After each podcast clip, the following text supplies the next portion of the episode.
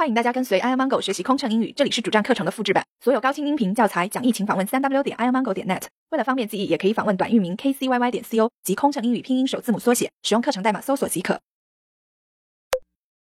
美国入境检疫，女士们、先生们，请留意美国当局的检疫提醒：入境美国的旅客，请不要随身携带新鲜水果、肉类。植物以及鲜花等。如果您已经带上飞机，请您在落地前进行处理，或交给客舱乘务员。谢谢。Ladies and gentlemen, please pay attention to this reminder from the U.S. Quarantine Authority.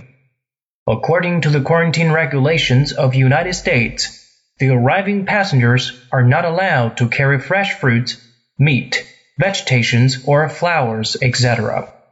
And if you have ordered with above items, please dispose them before landing or hand over to the flight attendant. Thank you. 女士们、先生们，现在向您播报来自澳洲政府的重要信息。澳大利亚有严格的生物安全法规，会对您造成影响。 您将收到一张入境旅客卡，询问您携带至澳大利亚的物品和您到过的地方。您务必要如实回答这些问题。这是一份法律文件，事实陈述会受到相应处罚。在您到达时，入境旅客卡将由执法人员核查。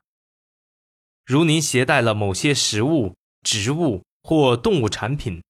或在河流、湖泊中使用过的设备、鞋子，或是带有泥土的设备、鞋子，必须在您的入境旅客卡上选择是。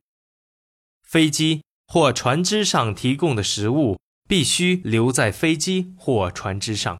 在任何国际旅行之后，您可能会患上传染病，虽然这种可能性并不大。如果您感觉不舒服，特别是出现了发烧、受寒或发汗症状，为了您自身健康，也为了保护他人安全，请务必将此情况告知乘务员。感谢您的配合。Ladies and gentlemen, this is an important message from the Australian government. Australia has strict biosecurity laws.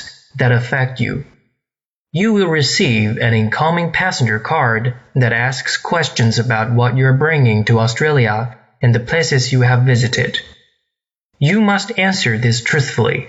It is a legal document and a false statement may result in a penalty. It will be checked by an official on your arrival. You must mark yes on your card if you have certain food, plant, or animal products or equipment or shoes used in rivers and lakes or with soil attached. Food supplied on board must be left on board.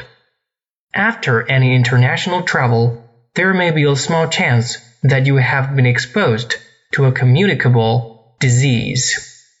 If you are feeling unwell, particularly with fever, chills, or sweat, it is important for your own health and for the protection of others, that you bring this to the attention of a member of the crew. Thank you. 飞行压力怎么缓解？应对麻烦旅客有什么窍门？频繁穿梭没时间陪家人很心塞，也许您需要一段心灵 SPA 放松一下了。特有民航专属优惠哦，详情请登录 kcyy 点 co 斜杠幺二幺。